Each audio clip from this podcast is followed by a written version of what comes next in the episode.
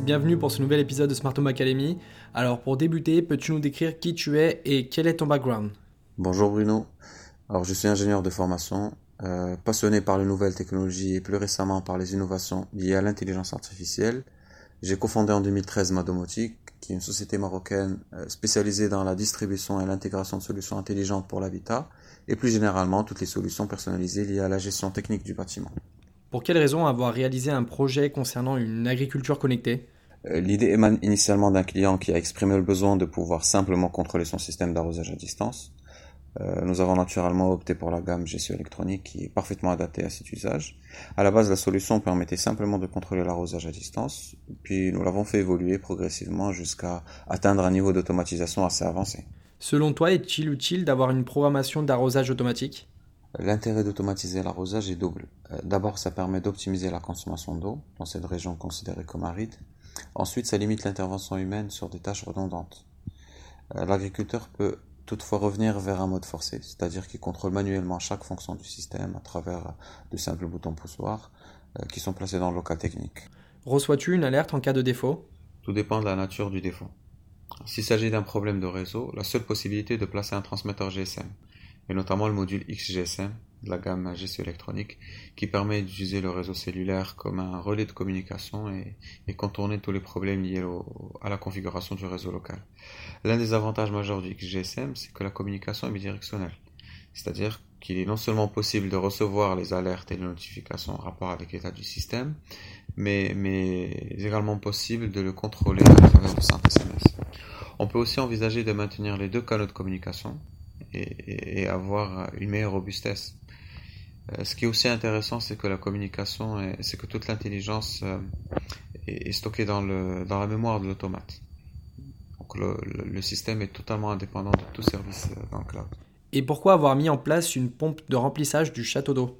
Le but de l'installation est d'automatiser l'arrosage ainsi que l'ensemble des tâches annexes pour limiter l'intervention humaine.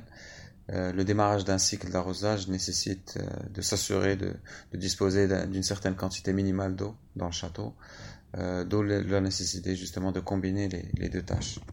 Quel est l'intérêt d'avoir des détecteurs de niveau dans ce château d'eau? L'idée est de permettre aussi bien à l'utilisateur de s'informer sur le niveau de, de remplissage du château d'eau, ainsi qu'à l'automate de réguler le stock et de s'assurer que le volume d'eau est suffisant avant de lancer un nouveau cycle d'arrosage.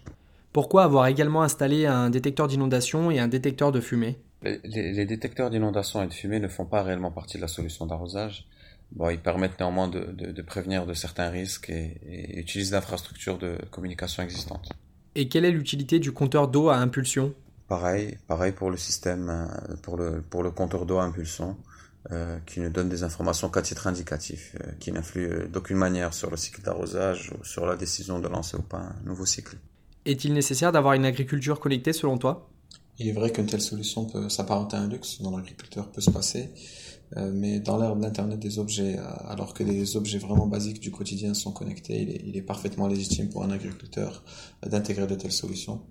Il faut savoir aussi que de nombreux agriculteurs sont propriétaires de plusieurs domaines et que cette solution leur permet de rester connectés à leur champ où qu'ils soient dans le monde. Cela représente-t-il un bon investissement? Euh, Oui, vraiment. Euh, le coût de l'investissement est clairement dérisoire comparé à la plus-value de la solution, euh, d'autant plus qu'il ne nécessite quasiment aucune maintenance. Au Maroc, le ministère de l'Agriculture fournit une subvention à hauteur de 80% aux agriculteurs pour ce type d'investissement. Bon, c'est bien évidemment une, une, subvention qui est plafonnée suivant la superficie globale équipée. Comment vois-tu l'agriculture connectée de demain?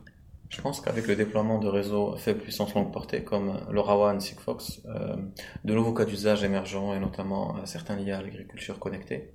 Les solutions actuelles déjà couvrent euh, pas mal d'aspects du domaine. Ça peut aller de, de l'imagerie par drone ou par satellite au tracking, au suivi du cheptel. Pour finir, peux-tu nous transmettre des informations utiles pour retrouver tes services? Oui, bien sûr. on, on, est basé à Casablanca, au Maroc. Euh, on y a d'ailleurs aménagé un espace euh, Experience Center pour euh, faciliter l'immersion dans le monde de la maison intelligente. Vous trouverez plus d'informations sur notre site madomotique.ma. Eh bien, merci beaucoup pour ton intervention. Très bonne continuation à toi et à bientôt pour un nouvel épisode.